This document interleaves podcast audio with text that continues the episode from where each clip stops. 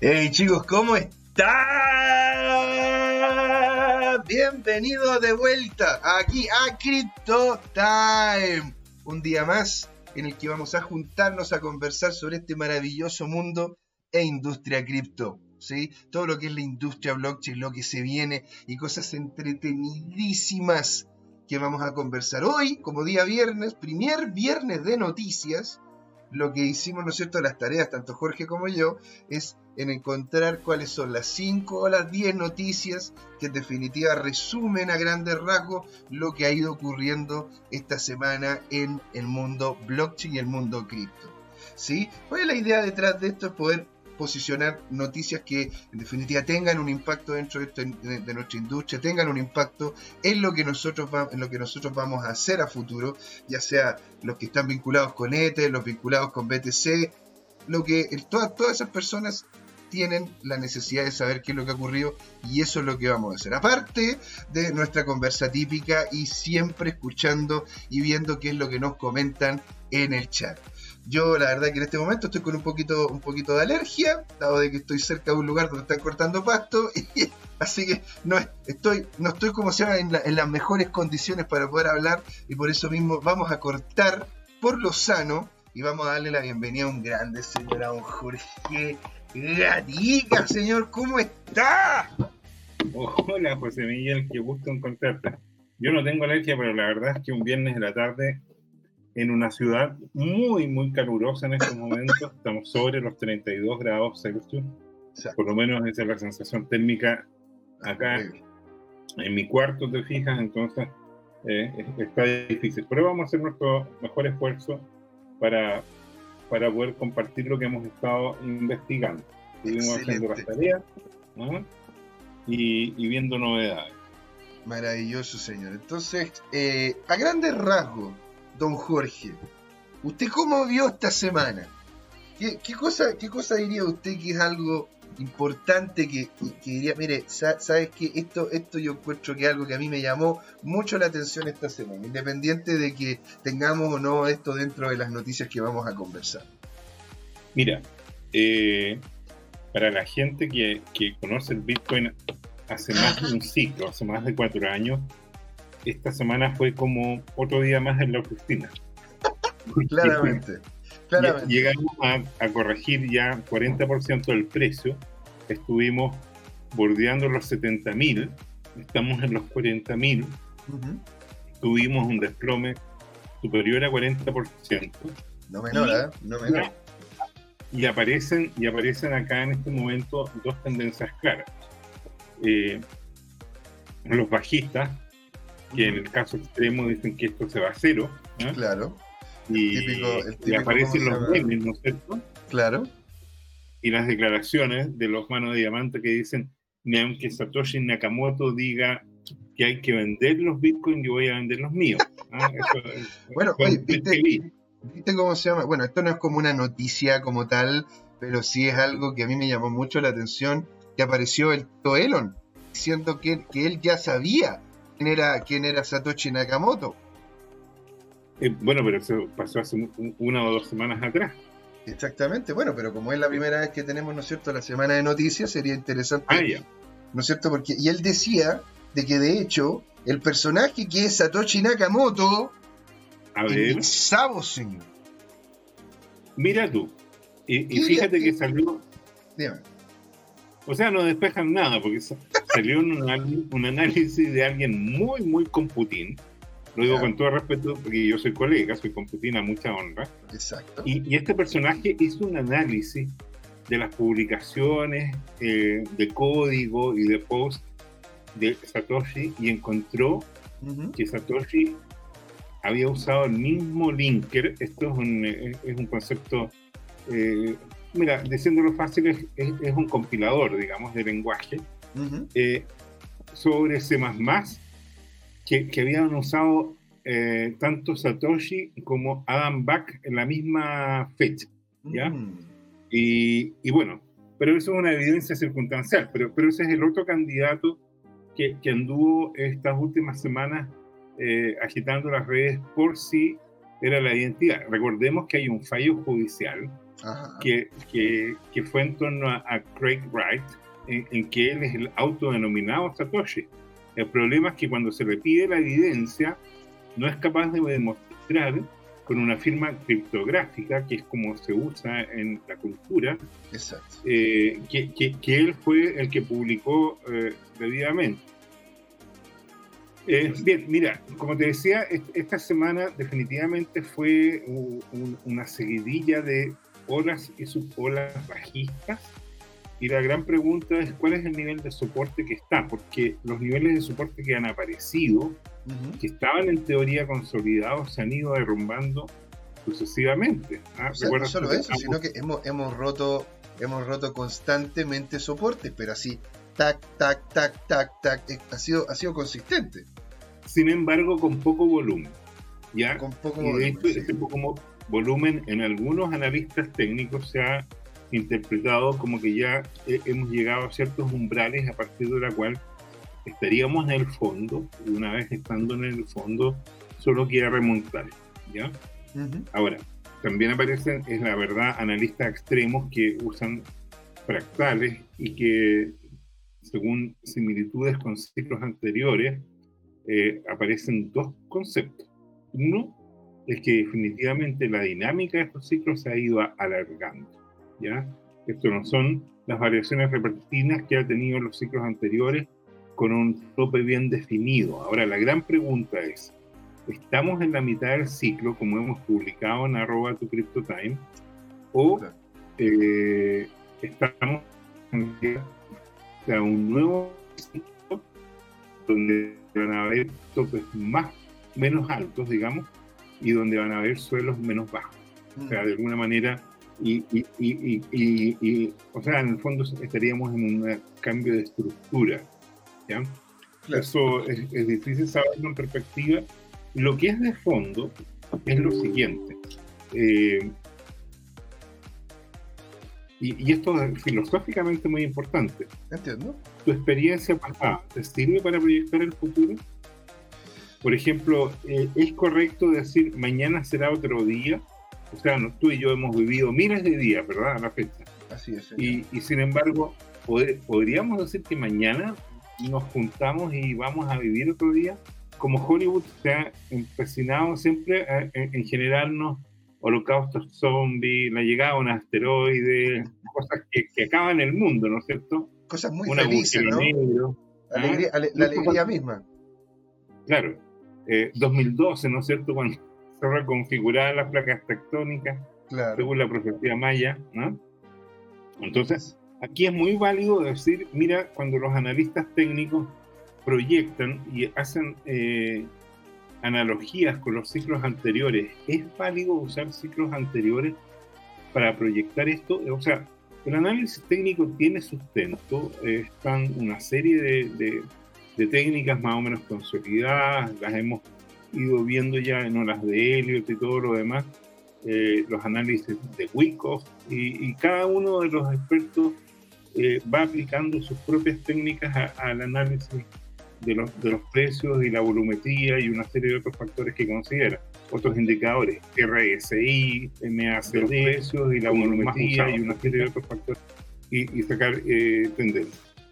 Eh, bueno, yo es, lo que te podría decir de, las impresiones y, y, los primeros pensamientos que se me vienen respecto a esta semana. O sea, podríamos decir a grandes, a grandes rasgos que usted es, es alguien que piensa positivo que podría, que teniendo, ¿no es cierto?, todo este, toda esta dinámica, teniendo todo esto que estamos viendo en contra, usted piensa de que esto puede llegar y tener, ¿no es cierto?, un repunte hasta cierto punto. O sea, no tengo duda que, que, hay un repunte porque hoy día la sensación es miedo. Y definitivamente estamos en un mercado bajista y la pregunta es, eh, ¿quiénes son los que van a comprar el mercado bajista? ¿Ya? porque, bueno, los inversionistas con experiencia compran cuando compran cuando cuando el mercado está bajo. Y, y, el retail o la gente menos experimentada empiezan a comprar cuando estos mercados suben y llegan como tarde. claro. Claro, es, divertido porque ahora que está cayendo, La gente no compra porque piensa eh, eh, conscientemente o conscientemente que esto se va a cero, ¿ya? Que esto es una burbuja que está reventando y que no va a tener jamás un piso. O sea, en definitiva, en definitiva, bueno, que la gente por lo general siente el ímpetu de hacer compras cuando va viendo de que el activo va subiendo, cuando el activo le va bien.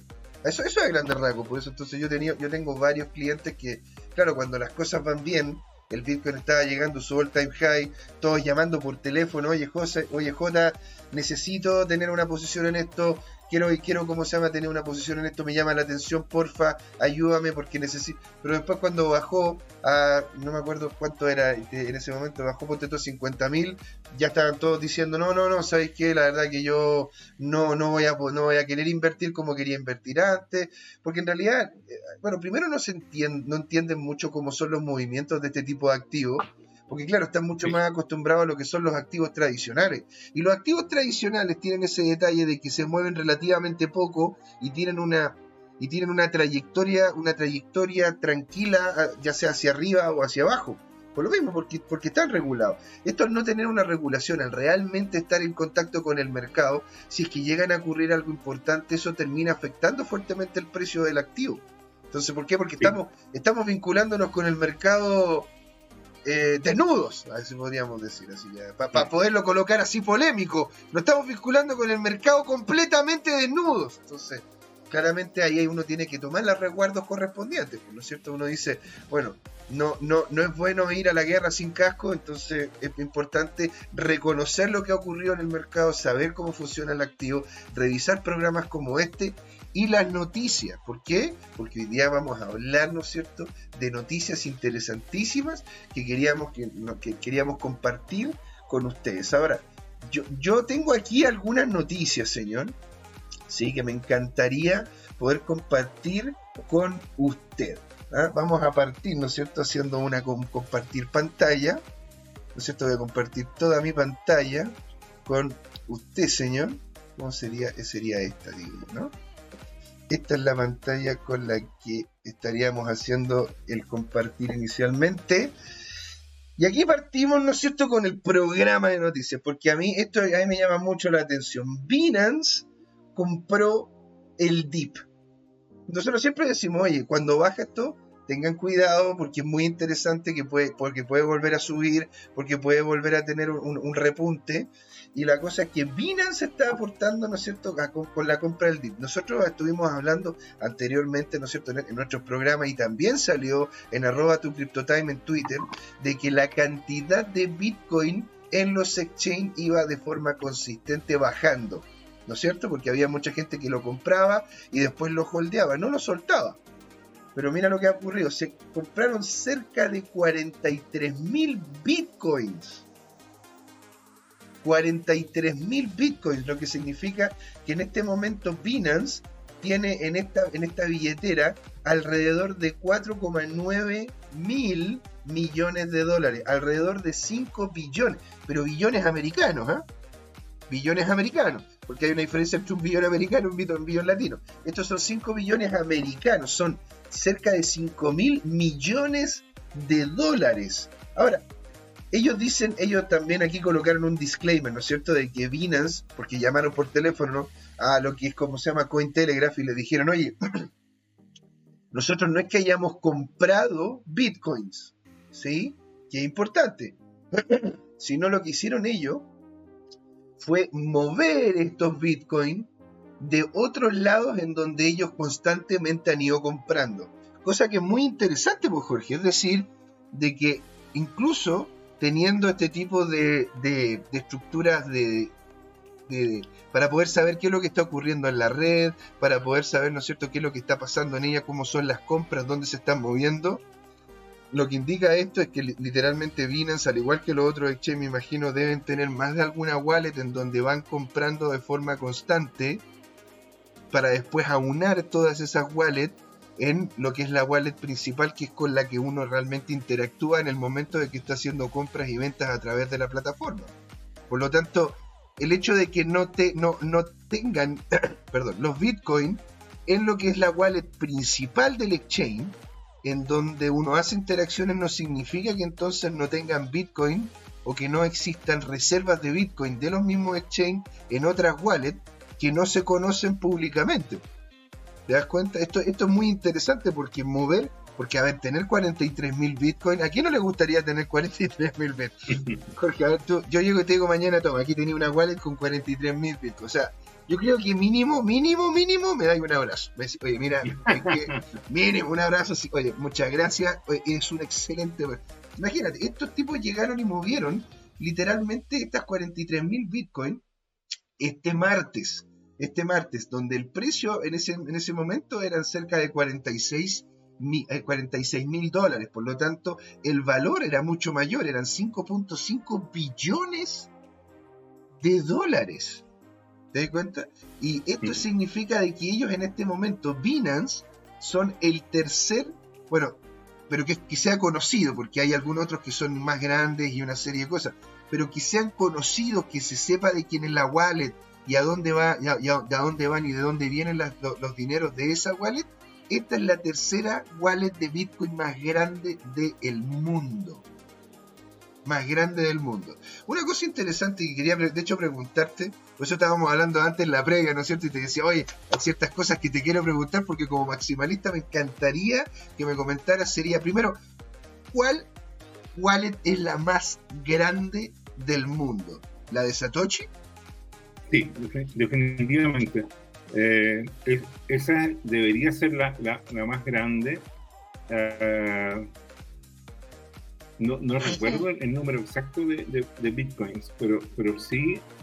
Uh, creo que, si, recuerdo bien, eh, debería hacerlo porque el, el, primer, el primer millón de, bitcoins que quedaron para él. Y eso no se ha movido.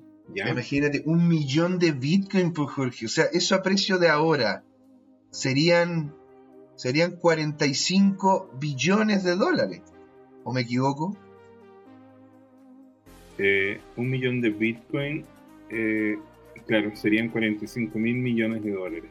O sea, imagínate, literalmente Satoshi uno de los uno, bueno, si, si, es que existe. Menos, ¿Ah? porque está en 42 mil dólares. Pues serían 42 mil millones de dólares. O sea, eso, eso, eso es impresionante. Entonces, bueno. Eh, eso podría. Yo, me atrevo a adivinar que eso sería algo así como Codelco o. o no sé. Eh, los tercios de Codelco.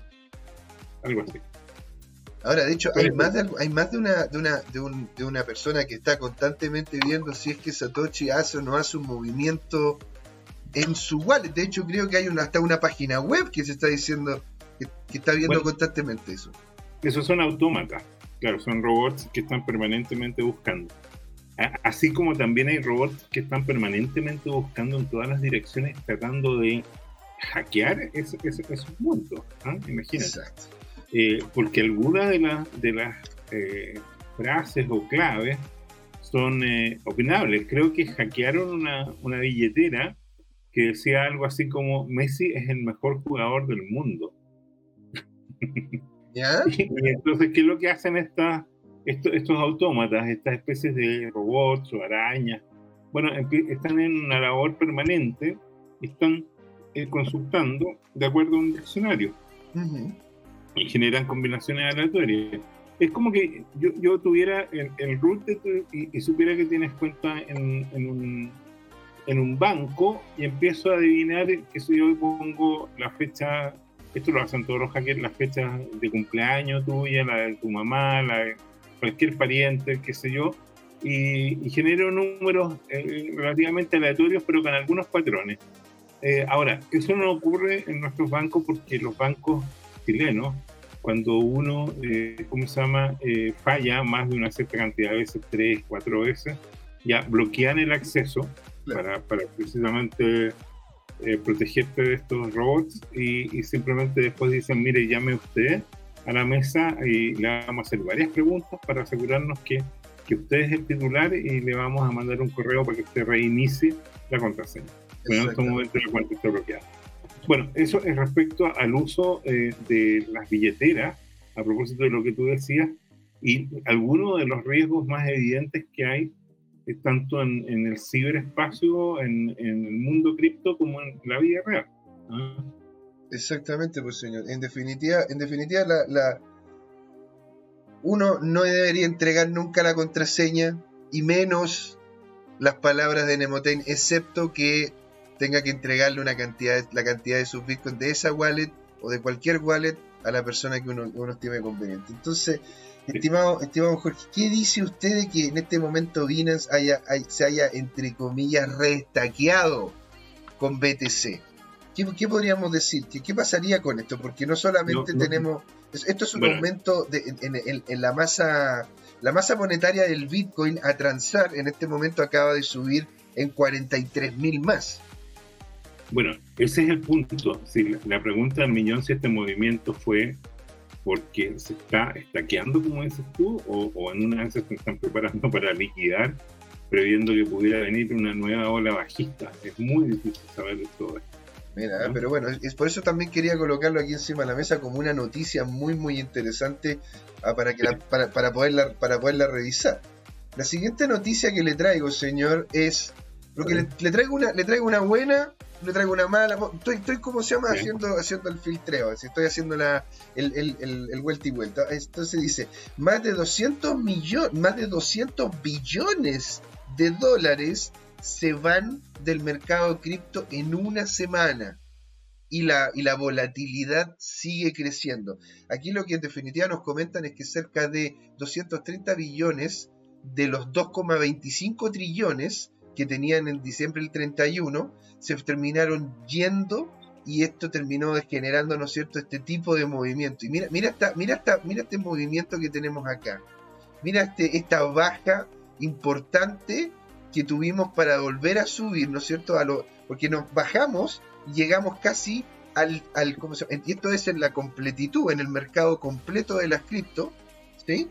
En lo que es el, eh, llegamos casi, casi al, al trillón punto 8 para volver a subir por sobre los 2 trillones y empezar, como diría usted, señor, a coquetear con los 2 trillones nuevamente. O sea, están se bajó al 1,8 de una.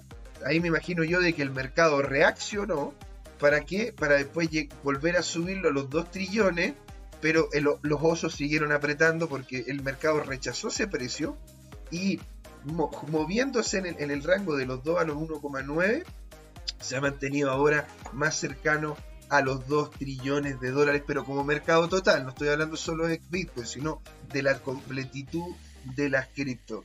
Y como vemos acá, en realidad venía, venía relativamente tranquilo, ¿no es cierto? Lo que era, lo que era el, valor, la completitud del precio de mercado que tenía la, tenía, como se llama nosotros, con las cripto. Y acá, el 6 de enero, ¡pum! Empezó la caída y el 7 de enero, que fue, un, que fue de hecho, literalmente hoy, que fue, como se llama, una caída muy, muy potente. ¿Por, ¿por qué, ¿Por qué dirías tú que ha tenido una caída una caída tan potente, pasando de los 43, de los 46 mil a los 42 mil pesos el Bitcoin en menos de 3 horas, dice acá. O sea, 3 horas, Jorge.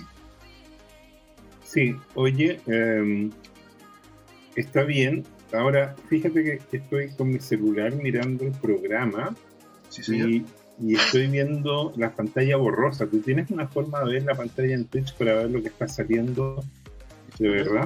Ah, ok. Ah, porque puede ser de que me sale.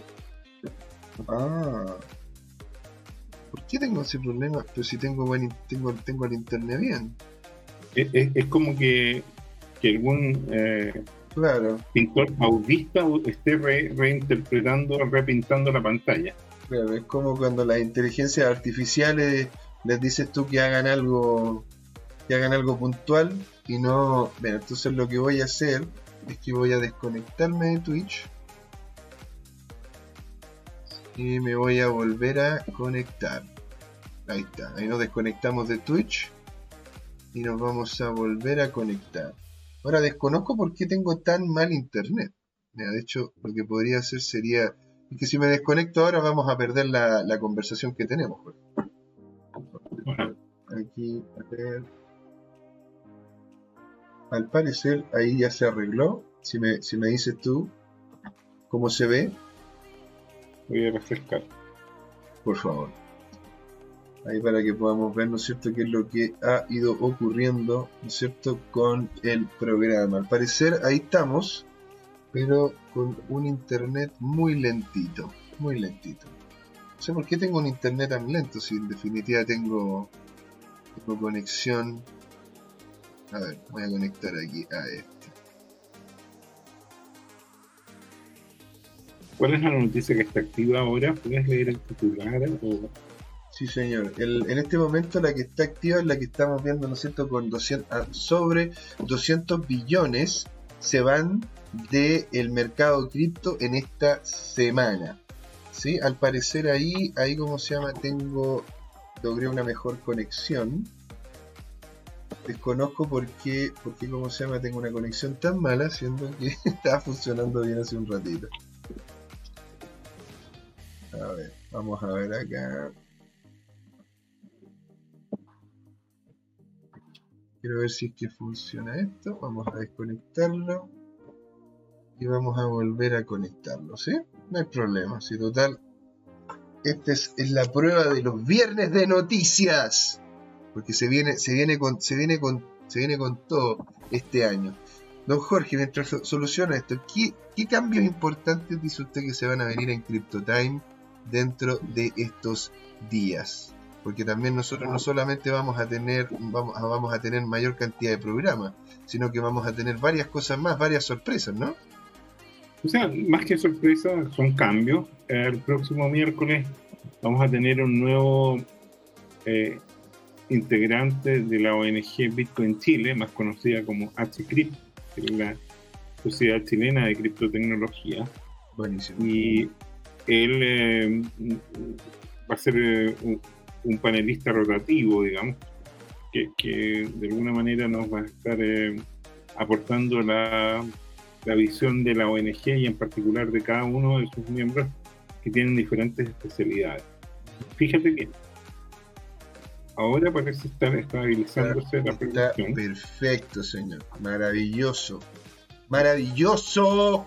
Todo funcionando, señor maravilloso y todo funcionando. Entonces estábamos nosotros conversando sobre los 200 billones que habían salido del mercado porque justamente se, se, había caído y que ahora tenemos un Bitcoin que bajó de los 46 a los 42 en menos de 3 horas, señor. Entonces, ¿cómo, cómo, cómo, usted ve esto? Porque aparte también, no solamente, no solamente se, ha caído, se ha caído el Bitcoin, sino que cerca del 40% de, todo, de todas las monedas transadas se están cayendo. Porque claro, al, parecer todos siguen al Bitcoin, ¿no? Son todos unos copiones. Ese es el tema de fondo, ¿no? Que cuando crecen, crecen menos que el Bitcoin, excepto algunos proyectos muy, muy puntuales, y cuando caen se desploman todos, eh, No tienen, no tienen vida propia, digamos. Eh, Son unos copiones. Wichi, pero eso tiene mucha implicancia desde muchos puntos de vista.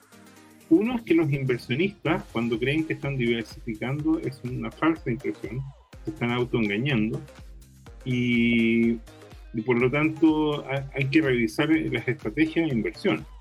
¿Por qué tú vas a invertir en un activo de menor calidad eh, considerando que, que, el Bitcoin es el que creó la industria y el que en el fondo la sostiene?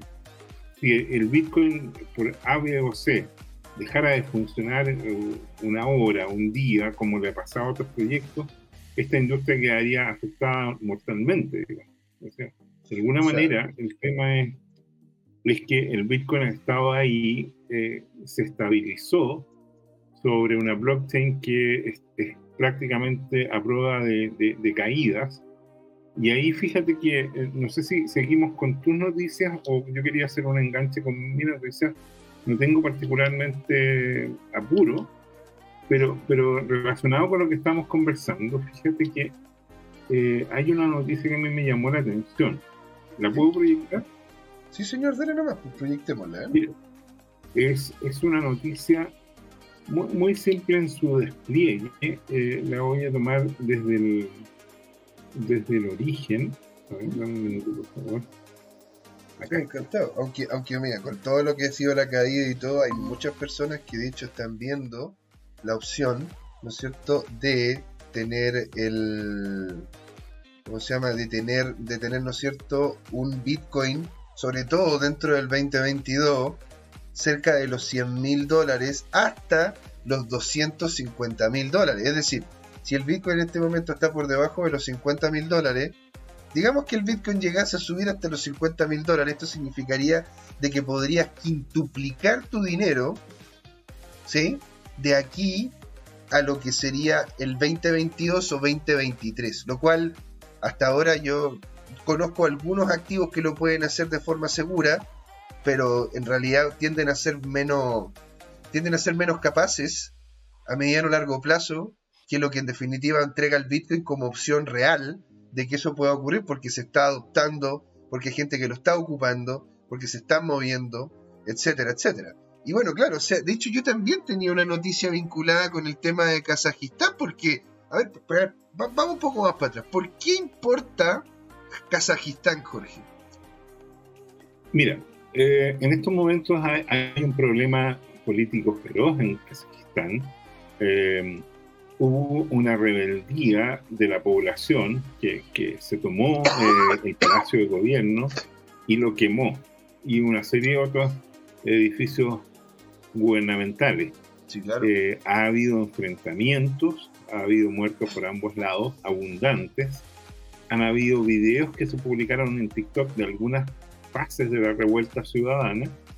Y, eh, bueno, aparece un tipo literalmente botado en la calle ahí y como cerca de cinco, de cinco arrestados. Aparte de que también Rusia ha desplegado lo que son sus tropas allá, generando más que un conflicto puntual en Kazajistán, algo que va más allá que eso, es algo ya casi de corte internacional.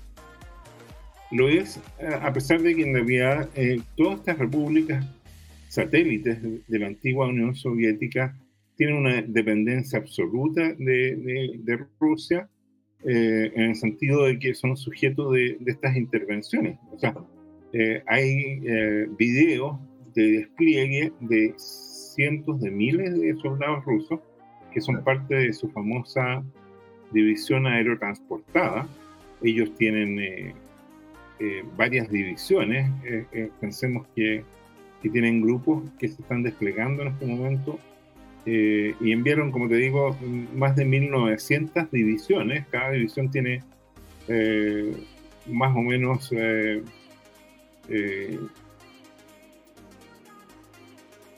500 eh, a 1000 personas, dependiendo de la especialidad, o más. incluso pueden llegar hasta 2000.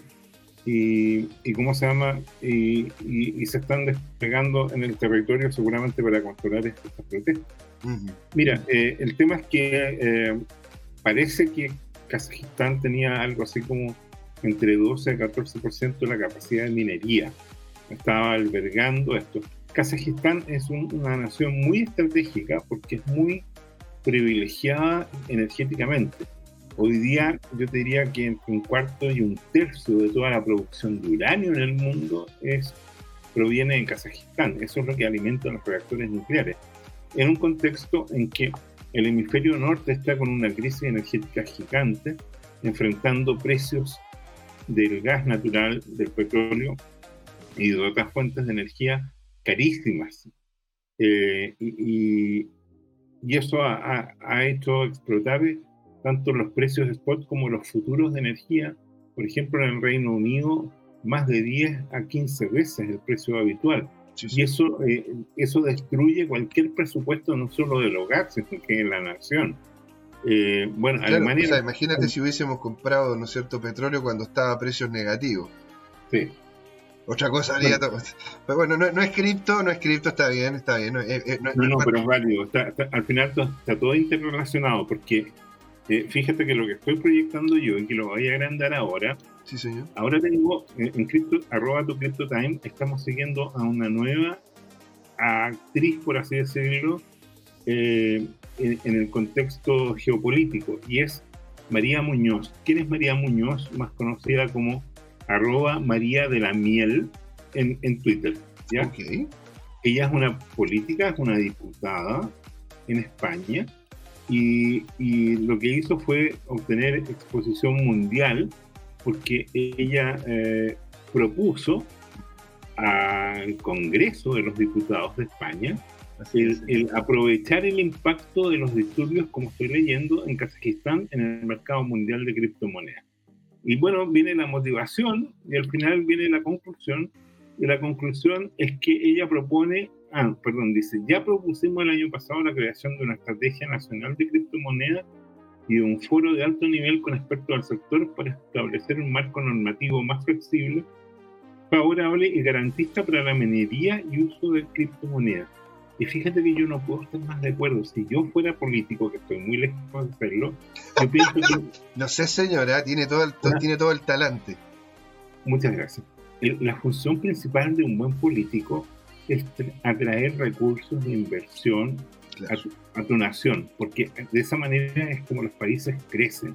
O sea, por un lado es bueno incentivar el ahorro interno y que las personas inviertan y que esa inversión se destine a fuentes productivas de bienes y servicios, para que tu eh, economía crezca en calidad y cantidad. Así es. Pero es mucho mejor cuando además puedes atraer inversión extranjera, porque en el fondo le estás quitando recursos a tus competidores y lo estás atrayendo a tu territorio. Entonces, eh, ella, fíjate que se hace las preguntas y son válidas y, y entra al mismo juego que hemos comentado anteriormente, de los alcaldes en Estados Unidos, de los cuales, ¿no es cierto?, están todos posicionando a sus ciudades como centros concentradores o lo que se conoce como hubs eh, para, para atraer no solo el dinero, sino que también eh, eh, el recurso humano calificado, o sea, los especialistas, tanto en el desarrollo del negocio como en el desarrollo de las tecnologías. Entonces, bueno, esta es la primera noticia que me llamó la atención. María Muñoz Vidal, diputada, aprovechando esta coyuntura como para colocar en agenda eh, su idea, pero además posicionarse ahí. ¿no?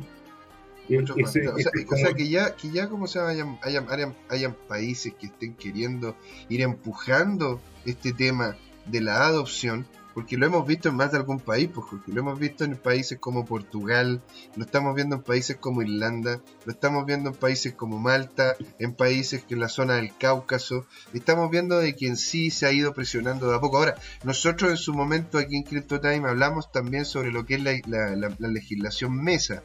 ¿Te acuerdas que lo hablamos? Que era esta, que, esta legislación que quería aunar eh, desde lo que es la comunidad europea, todo lo que se quiere hacer referente a lo que son las criptomonedas. Y esto es algo que yo también quería, quería como se llama, pimponear un poco, porque ellos, ellos no tienen ningún tipo de problema con, las criptomonedas. Ellos lo que tienen problemas son con las monedas estables. ¿Tú crees que este tipo de cosas, este, este tipo de avances de, de la industria de cripto, sobre todo eh, sobre el mundo de las, de las monedas estables, y, el Estado sobre las monedas estables, ¿tú crees que va a tener algún tipo de impacto? ¿Van a seguir existiendo las monedas estables? ¿O estos estados van a crear sus propias criptomonedas, se van a asociar a estos exchanges y te van a decir, mira, mejor utilizar la moneda original del país antes de que andar utilizando con un sucedáneo? O sea, ¿es mejor el jugo de limón natural o el jugo de limón sucedáneo? Eh, bien, eh, tú y tus analogías. Eh, bueno, yo ay, no, ay, no. Intento contar, en mi, cabeza funciona así, Jorge. Yo, ¿Qué quieres que diga? No, perfecto. Eh, todas las anteriores, José Miguel. Ah. Yo, yo, te diría, mira, a partir de lo que estoy proyectando ahora, que lo voy a agrandar eh, en algún momento, este es un hilo de alguien que está cubriendo China continental esta semana. E hizo un hilo con varias noticias, ¿ah? una de las cuales es que eh, Evergrande nuevamente suspendió el trading de, sus bonos y de sus acciones y además eh, los medios locales dicen que el desarrollador fue ordenado para demoler 39 edificios ilegales. ¿ya? Entonces esto es interesante en un contexto mucho más grande que la Sofía, que es una economista especialista en China, mira lo que está diciendo. Dice, los datos para los 100 desarrolladores eh, entiende que son inmobiliarios de China, mostraron eh, contracciones de venta hundidas en más de 35% en diciembre y es primera vez eh, en cinco años que cayeron.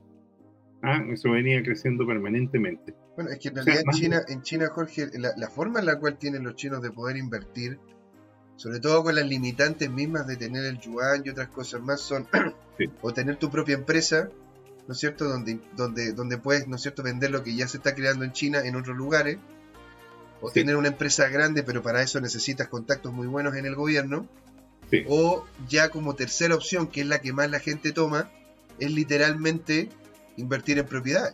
La propiedad era el, era el ente, era la forma en la cual el chino medio literalmente invertía.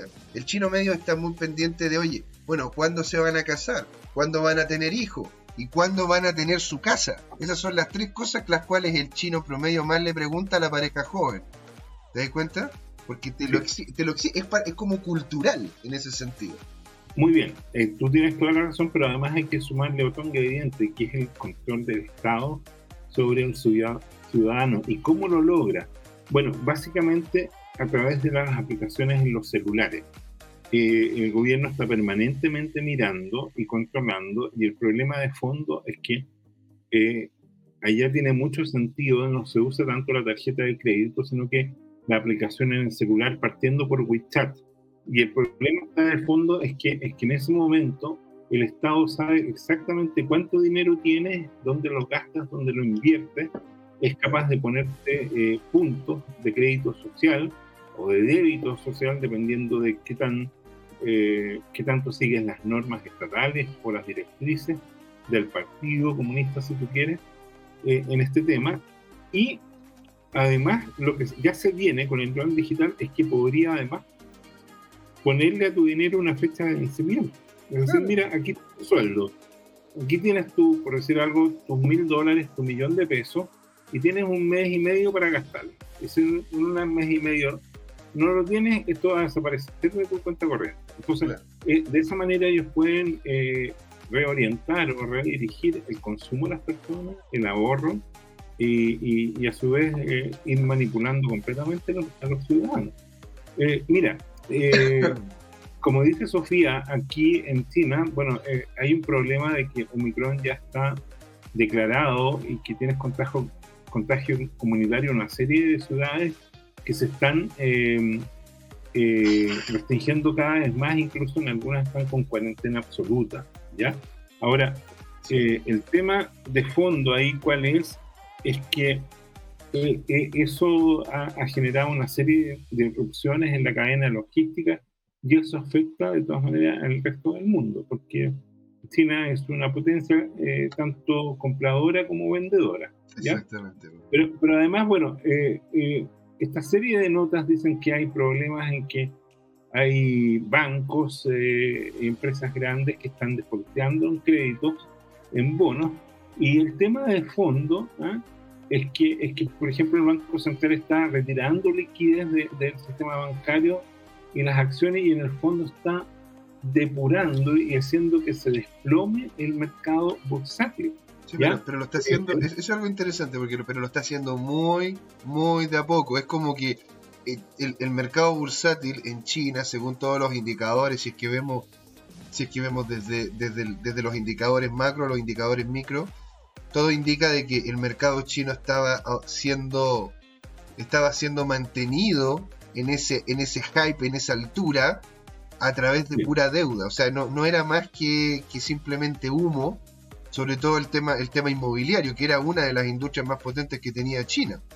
Sí, y, es interesante el tema geopolítico por lo siguiente, en todos los países del occidente cuando ocurren problemas de este tipo, el Estado va en ayuda del sector privado para que no se desplome tanto y eso no genere, por un lado, quiebras y por lo tanto eh, menos trabajo y menos empleo. Claro, las empresas too big to cuesta, fail. Cuesta, cuesta mucho recuperarlo. Bueno, China eh, está en el camino de la estrategia contraria y uno tiene la sensación que está dejando que todo esto se desplome, que todos los inversionistas privados, incluyendo los extranjeros, eh, vendan, se vayan, A, se vayan para probablemente después el Estado recomprar a precio de huevo. Exactamente, pues señor. es lo la movida es evidente, ¿no? O sea, es que a ver, mira, yo la otra vez estaba conversando con unos amigos y me estaban diciendo lo mismo. Mira, me decía, mira, los, los chinos saben y sabían. Yo es que encuentro esta muy, muy entretenida, muy interesante. Los chinos sabían de que esto se iba a caer, de que esto iba a explotar. Ellos lo sabían. Entonces, ¿qué hicieron? Tomaron las precauciones correspondientes y ahora lo que, lo que están haciendo es dejando de que esto caiga lentamente, haciendo de que la gran mayoría de los privados que son extranjeros se vayan para poder hacer la recompra mucho más barata de empresas que ellos saben que valen la pena. Porque al final, al final solamente con el mercado, el mercado interno de China ya pueden esas empresas volver a surgir. Porque no es como, no es como Latinoamérica con pequeños países chiquititos. Bueno, a ver, Argentina es bastante grande y Brasil, ¿para qué decir? Pero el resto de los países somos, somos, somos pequeñas islas de cantidades minúsculas de personas en un territorio relativamente grande, en donde la verdad que si nosotros nos cerramos al mundo, terminamos ahogados, porque no tendríamos las capacidades para podernos desarrollar. Ya vimos lo que ocurrió en, el, en, todo lo que fue la ola del proteccionismo durante los 70, aquí en Latinoamérica, en donde los países literalmente se hicieron más pobres. Cada vez eran más pobres. En cambio, ¿qué es lo que ocurre? Los chinos pueden, tienen como el, la potestad, la, la, capacidad, por la cantidad de chinos que son, ¿no es cierto? De decir, oye, mira, ¿sabes que esta industria la vamos a dejar caer? Son cosas que tienen que ocurrir, porque esto al final se terminaba manteniendo a pura deuda, pero nosotros una vez que esto caiga, lo vamos a comprar y lo vamos a, potenciar a tope, a tope, que es lo que hicieron, ah, literalmente hicieron eso con, eh, con Carrefour. Carrefour, eh, hay un caso muy emblemático donde invitaron a, las personas de Carrefour. Carrefour es como una, es como un Walmart, es como un Falabella, es como un, es como un Jumbo, pero muy muy grande y es, una empresa de retail muy grande. Y ellos los invitaron, ¿no es cierto?, a ser parte de lo que era el mercado chino, les dieron un espacio, les entregaron las personas y todo. ¿Sí? Lo que, lo que sí les pedían a ellos es de que no, importa si era la plana más alta, pero si la plana siguiente tenían que ser chinos. Entonces de ahí estos chinos empezaron a aprender, aprender, aprender. Al frente se empezó a construir algo que les decía que era, no, no, es una empresa, para, una empresa de salmones, de salmones. Y al final al frente se les colocaron con un Carrefour igual, pero manejado por chino, enfocado con chino y que porcentaje importante de lo que, de lo que justamente ellos estaban haciendo allí, ¿no es cierto?, era vinculado con el Partido Comunista. Entonces, ¿hasta qué punto realmente esto no es lo que estaban esperando los chinos? Porque, y hasta qué punto ellos no se, no, no, no, no previeron esto que está ocurriendo. De forma de que se pueda, se, se pueda llegar a comprar barato lo que se sabe que es caro. Que es como lo que terminó ocurriendo también acá, después del 73, hubo una privatización de las empresas nacionales, que bueno, antes de ser nacionales eran privadas, pero no echemos en detalle en ese sentido. La cosa es que esa, esa privatización hizo de que se vendieran eh, empresas a un precio mucho menor del que tendrían valor libro. ¿Por qué? Porque se tenían que hacer productivas. Después, de un, después ¿cómo se llama? De haber tenido lo que nosotros vivimos acá, ¿no es cierto?, en la época, de, de la época del 70, antes del 73. Entonces, esto podría llegar y ser como un movimiento muy similar a ese, pero al revés, en donde los privados, los los privados fueron a China, crearon toda la infraestructura, entregaron la capacitación al chino promedio, le generaron una calidad de vida mucho mayor de la que tenían antes y después al ver que esto va cayendo, bueno, aprovechan para poder comprar eso a precio huevo y así asegurarnos, ¿cierto?, de que, el, bueno, con un mercado tan grande como China, van a seguir creciendo de todas maneras y lo van a seguir creciendo igual. Ahora, ¿qué estamos viendo, señor? Porque aquí aparece David Bukele. David Bukele. Nayib. Nayib, bueno. Ah, eh, bueno, El Salvador dice va a enviar 20 proyectos de ley o leyes al Congreso para proveer certeza legal en la emisión de los bonos Bitcoin. Esto es lo que tú eh, eh, ya comentaste la, la, sesión pasada, los volcanobonos. ¿ah? Los volcanobonos, exactamente. Entonces, eh, esto es interesante porque de alguna manera lo conecto con, con dos cosas más. este año eh, yo pienso que efectivamente, tal como dijo Nayib Bukele, van a venir al menos dos o tres países más que, que se van a sumar a la ola de, El Salvador para declarar moneda legal a, por lo menos el Bitcoin. Desconozco si alguna otra cripto pudiera entrar en esa categoría.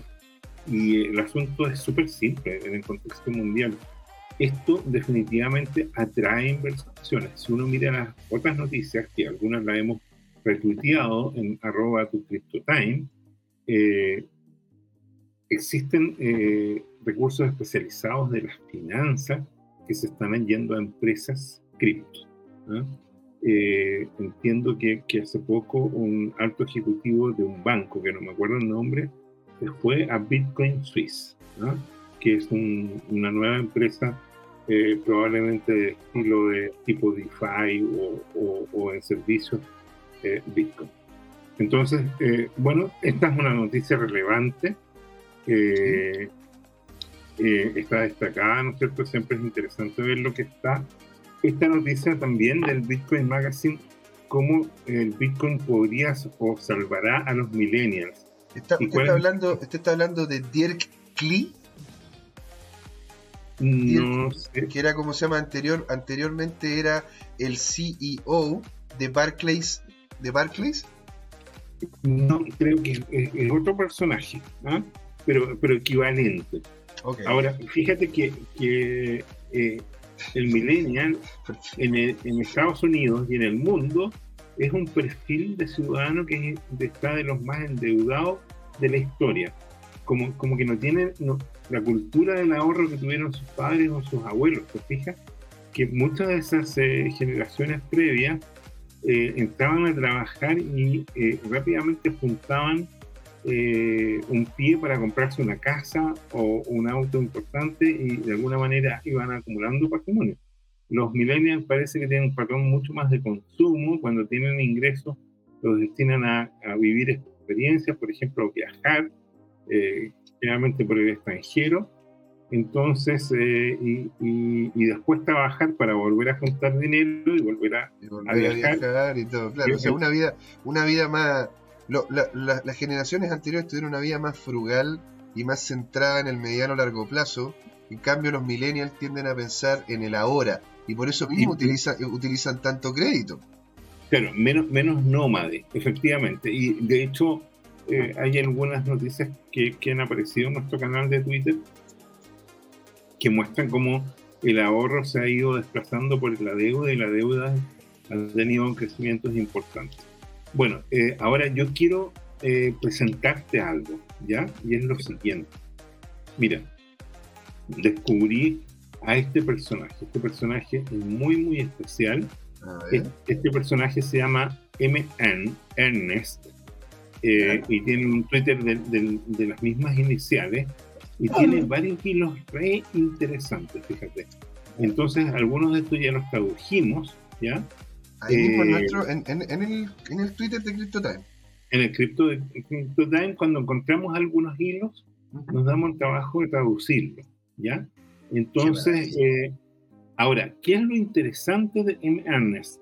Que de alguna manera él hizo predicciones eh, imagínate, eh, después de Pascua, hace más de dos semanas, de, que el nivel 42, yo lo mencioné, te acuerdas tú, pero no entré en detalle, era como un imán, un magneto para, para el precio que estaba consumiendo. Y eso tenía que ver con cómo se formaba la estructura de precios, estos análisis básicos de mercado, que, que, es algo que tú, no sé si además de estudiarlo, en algún momento lo enseñaste. Pero mira, el, tema, el tema es que este hilo que está aquí, ¿ya? Eh, es un hilo, eh, hay, tres hilos cortos para explicar la, la, predicción, pero yo me quiero centrar y compartir con todo detalle el, el, tema largo, ¿ya? Y el hilo largo empieza, fíjate, es un hilo muy bueno, ¿ya? Que aquí lo tradujimos, lo voy a agrandar y, y, y dice lo siguiente y voy a ir eh, traduciendo. ¿Alguna vez te has preguntado cómo la estructura de precios se forma y por qué se respeta ciertos niveles? Bueno, en este hilo vamos a ver qué es lo que está detrás y por qué realmente ocurre. No se lo pierdan. Entonces él va desarrollando esto. Esto lo tenemos en castellano para que lo revisen después. es, el personaje, ¿no es cierto? M, arroba M, M-Ernest. Tiene toda la pinta de ser un maximalista Bitcoin. bueno, es que entre, ustedes se van como conociendo, ¿no? Así como que. Ah, yo te, Entonces, no sé si. No sé si lees bien el tema, yo voy a continuar traduciendo. Sí, por favor, Para hacerlo es necesario entender cómo ocurre el comercio electrónico de un activo financiero. Exacto. Y dice, veamos los tres conceptos fundamentales para entenderlo. El primer concepto son los traders o comerciantes. Eh, no se usa traducir la palabra trader. Trader es como un broker, un intermediario, pero que toma posición en un activo. Un intermediario es alguien como un corredor de propiedades que te ayuda a que si tú quieres vender tu departamento, yo lo quiero comprar, haga la transacción y nos cobra comisiones a los dos, pero él no se queda con ninguna posición en, en el departamento ni lo compra. Un trader lo que hace es que podría comprar uno o más departamentos o un pedazo de un departamento, lo acumula un tiempo y después lo vende. Es decir, es una persona que se involucra en el negocio. Ese es un trader. El segundo concepto son los exchange o intercambio entre los traders, ¿ya? Y eso que se consigna en lo que se conoce como eh, el, el, cruce de órdenes. Y el tercer concepto es donde ocurre este intercambio que es el movimiento del mercado. Entonces, ¿qué es lo que ocurre? Eh, eh, este concepto, ¿ya? Después se traduce, como se explica en el tercer hilo acá, que en el mercado se explica, hay cuatro tipos de traders. Están los compradores agresivos, los que ponen la orden eh, directa en el mercado, eso se conectan a la venta. Están los compradores pasivos, que son los que ponen órdenes de compra limitadas. Están los vendedores agresivos que venden directamente la orden en el mercado. Claro. Y están los vendedores pasivos que ponen una orden limitada en el mercado. ¿ya? Limitada en cantidad, limitada en, precio, en niveles de precio, limitada o sea, sería como una, una, orden muy específica. Quiero comprar un Bitcoin a 45 mil dólares y lo quiero comprar dentro de estos tres días que vienen. Entonces esa, esa, posición sería como una posición muy específica con límites puntuales. Exactamente. Bueno, y entonces, como dice, el concepto de los intercambios, ¿qué es lo que ocurre? Que los, eh, los compradores agresivos eh, cruzan sus órdenes con los vendedores pasivos a través de, de una oferta, ¿ya? y los vendedores agresivos cruzan sus órdenes con los vendedores pasivos, que es la demanda. Entonces hay varios tipos de órdenes, como por ejemplo las, que respetan niveles de parada, digamos. No se analiza eso en este momento y después te pasa, pero te, deja el concepto eh, creado, ¿ya? Y después se ve el movimiento del mercado y qué es lo que ocurre. Que, bueno, los, los, los, traders agresivos son los que mueven, mueven el mercado y los traders pasivos son los que van parando al mercado con sus órdenes limitadas, ¿ya? Entonces, eh, hay una tendencia en los cuales los traders agresivos tienen que consumir las órdenes limitadas de los, de los traders pasivos a diferentes niveles de precio. ¿ya? Eso, eso se desarrolla y ahora se puede entender qué es lo que pasa cuando hay una tendencia y un movimiento en rango. Y dice, Veamos en este caso el ejemplo con Bitcoin. Entonces, ¿qué es lo que ocurre? Que aquí está puesto de alguna manera... Eh, eh ¿Esto, es como un espectrograma? Sí, es como un mapa de calor o, es como... Sí, es, es, como representar gráficamente, ¿no es cierto?, eh, el, el, conjunto de eh, órdenes de compra y venta que están tratando de arbitrarse en un cierto momento. ¿ya? Entonces aquí lo que se muestra como, dado un nivel de precio crítico, que en este caso está marcado ahí como 50.938 creo que, que, dice, hay eh, órdenes de, de, compra más baratas bajo eso y hay órdenes de, de venta sobre eso más caras. Y cuando coinciden, ¿no es cierto?, los rangos o, o los niveles de precio que están demarcados ahí en el límite, entonces ocurre la transacción, ¿ya? Y eso es lo que va consumiendo las órdenes y mira cómo ocurre ahí y cómo está señalado el consumo de orden es lo que produce el intercambio entre el comprador y el vendedor y eso se va acumulando en la volumetría de abajo. ¿Te fijas lo que dice? El consumo de órdenes, entonces se produce esa transacción y se va sumando ese monto cansado eh, en el conjunto en el periodo de tiempo que se analiza. ¿Ya? O sea, podríamos decir en, cierto sentido, ¿no es cierto? Que sería. Ah, si vos colocas el gráfico anterior, por favor. ¿Cómo no?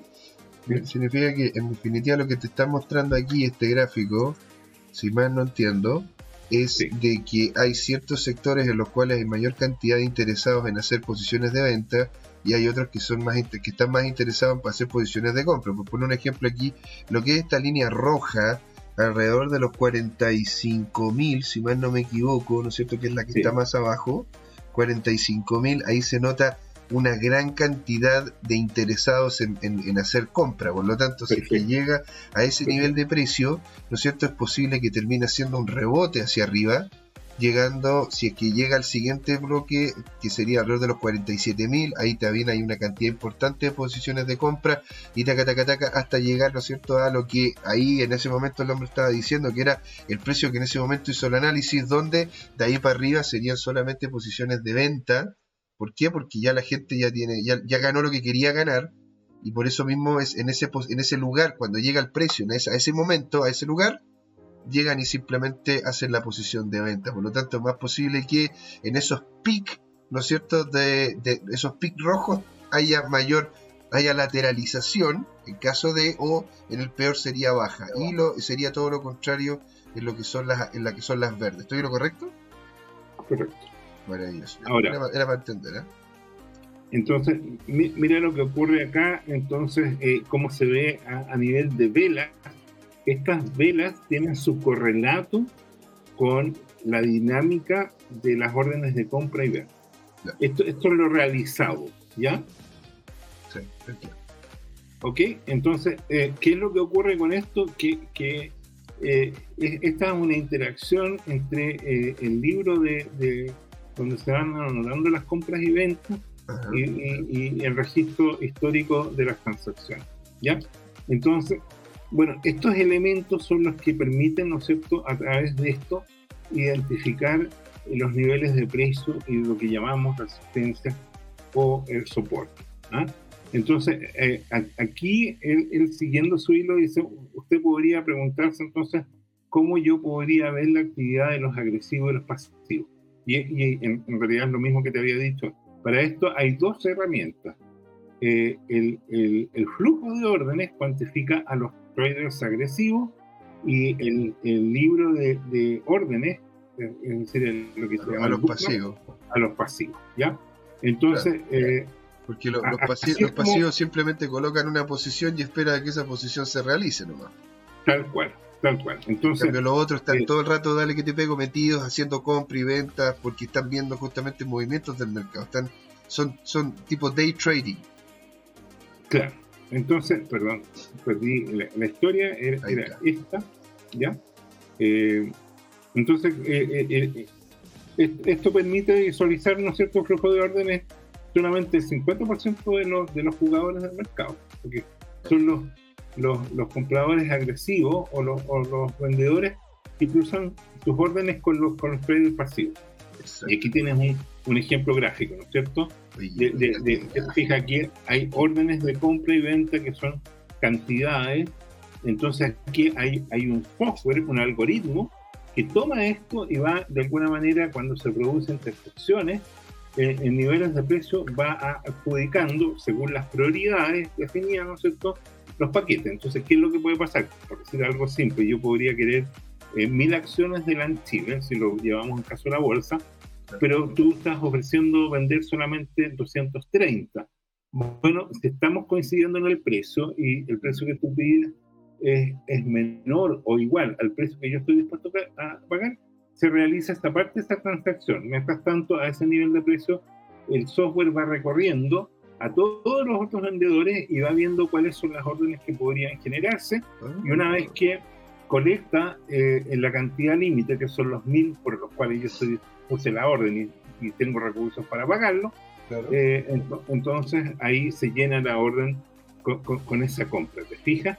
y entonces, bueno, ¿qué es lo que ocurre con esto? Que esto te va dando una trazabilidad, por un lado, de, las transacciones, pero además te va dando eh, una sensación, que es lo que se, se, ve acá, de lo que está pasando en el mercado. ¿Ya? Porque, porque quedan pendientes órdenes, dado que, por ejemplo, las ventas o las compras fueron limitadas.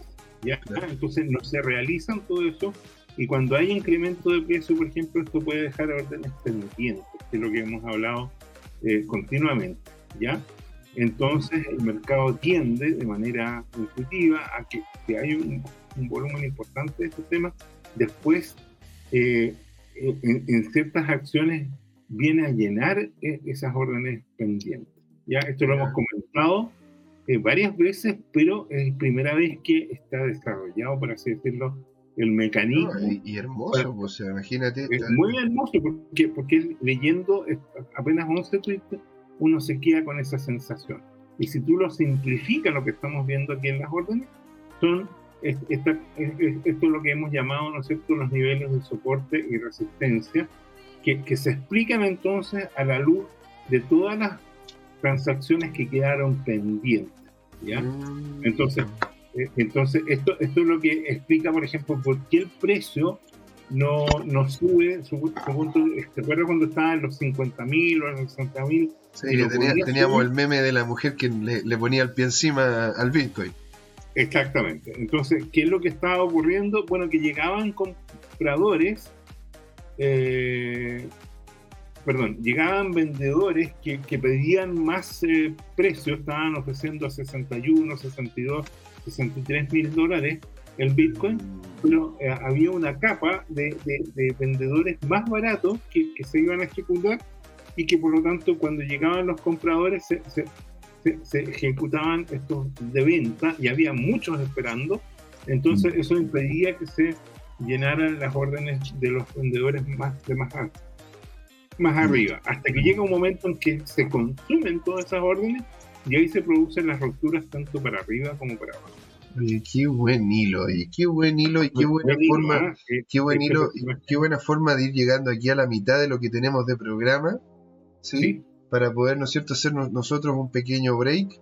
Vamos a ir a, voy a ir Vamos al último en, que se despide, entonces él dice, mira, las áreas de, alta oferta o demanda son zonas, como dije, de resistencia y soporte respectivamente. Eh, y es lo mismo que acabo de decir, hasta que los traders agresivos deciden consumir todos los niveles de precio. Hay más, dice, y pronto lo voy a compartir y naturalmente que cuando ello ocurra, nosotros lo, lo vamos a traducir y como dice él, si ha encontrado que esto es interesante y lo es, retuiteelo hacia toda la comunidad. Gracias. Muchas gracias. Entonces, la verdad, es espectacular este hilo.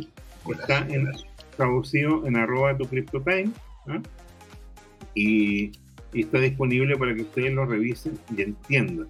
Y esto permite, de alguna manera, eh, que, que, algunos de los traders más jóvenes o con menos experiencia no hagan, y lo digo con todo cariño y respeto, no hagan análisis simplones. ¿eh? Porque a veces, tiran líneas y, y, se ve como que pudiera ser verdad, pero la verdad es que eh, el análisis de, de la dinámica del mercado es mucho más complejo. Y, no hemos hablado para nada de las opciones, no. Uy, esa es, que eso ya es casi una, una cosa. Eso ya es, un piso superior. ¿ah? Así que, estimado, vamos a hacer una, vamos a hacer un pequeño diminuto break en donde, en donde nosotros nos vamos a ir a tomar, a tomar un poquito de agüita, vamos a traer algunas cosas, vamos a reconstituirnos, ¿no es cierto?, para la siguiente parte. Así que no se vayan de ahí, en unos minutitos estamos de vuelta, ¿sí? Sí. Hola amigas y amigos, antes de irnos les queríamos recordar que esta comunidad CryptoTime la hacemos todos, así que siempre invitados a nuestros canales de difusión en Twitch, Twitter, YouTube, LinkedIn y Facebook. Búsquennos como CryptoTime, con I latina, así, latinos como nosotros. Los esperamos para intercambiar información, hacer nuevos amigos y conexiones en este hermoso mundo del blockchain y las tecnologías descentralizadas. Los invitamos a suscribirse para recibir información sobre nuevos episodios y les mandamos un gran saludo de acá, Jorge Gatica y José Miguel. Nos vemos.